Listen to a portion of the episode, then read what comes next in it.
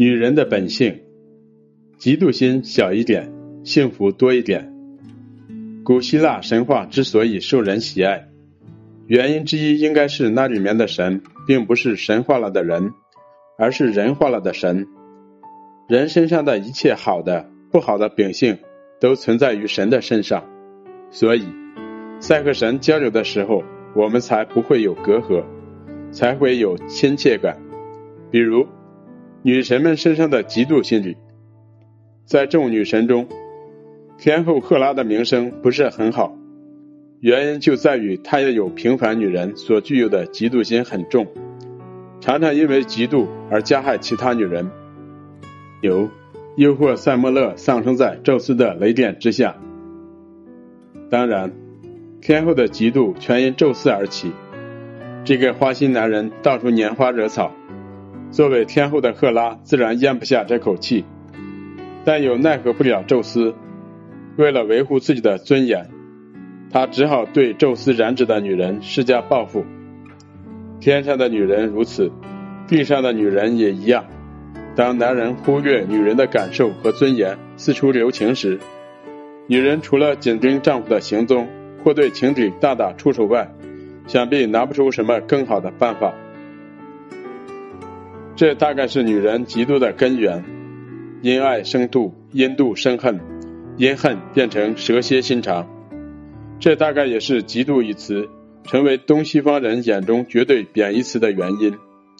女人因嫉妒而苦恼、失态、疯狂、自残、凄楚、决绝、苍凉，进而变得异常，全没了美感，让男人见了再无念想，界都心灰意冷了。应该是因为女人，否则“嫉妒”两字就不会都是女字旁了。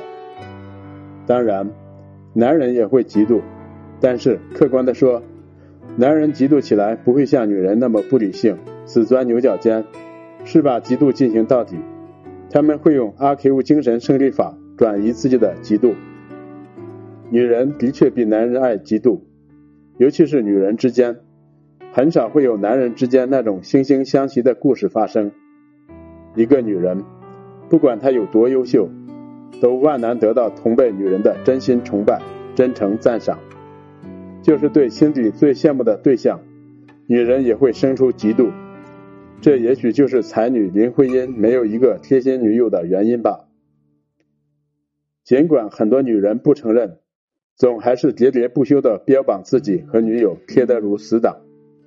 但事实就是事实，同辈女人之间有的只是嫉妒和因嫉妒而引起的故意批判和诋毁。每个女人都如此，谁也不用笑话谁，谁也不用不承认。就说那女为悦己者容，初衷或许是为了讨好男人，但终结目的还是为了把其他女人比下去，以独占男人的眼球。或许这就是人们常说的小女子的嫉妒。其实，小女子的嫉妒也挺可爱，也不是一无是处的。正如培根所言，在人类的各种情欲中，有两种情欲最为蛊惑人心智，这就是爱情与嫉妒。一个人如果失去了嫉妒的情欲，也会丧失前进的动力。想那不会嫉妒的女人。肯定也是心如止水、安于平凡、没有追求的，自然就不会有激情和斗志去图谋极致的美丽，让人陶醉的诗意以及羞煞男人的成功。那这世界该少了多少精彩？即便是这样，女人也还是要善于驾驭自己的嫉妒的，毕竟嫉妒是一把双刃剑，搞不好很容易在被嫉妒者没怎么样的时候。嫉妒者本人就先深陷泥潭，深受其害了。因为嫉妒与人比吃、比穿、比漂亮，结果荒出了自己挚爱的事业和远大的理想。因为嫉妒而丢弃豁达的心胸和拿得起放得下的智慧，结果任妒火中烧，在没有烧到别人的时候，先烧伤了自己。尤其是对待爱情，更是因爱生妒，因妒生恨。在因恨而变得疯狂，就像前面的赫拉和吕后，他们因为手中掌握着无上的权力，自然能做到只让妒火烧别人。可是寻常女子就不同了，嫉妒嫉妒的结果只能是伤害别人，也伤害自己，这是不值得的。女人应该看重爱情，但是爱也是要有前提的。如果那男人对你不加珍惜，你还有必要为爱生度，玩火自焚，鱼死网破吗？对女人来说，让容颜消损最厉害的不是岁月，而是女人那颗爱嫉妒的心。嫉妒心小一点，幸福就会多一点，美丽就能更长久一些。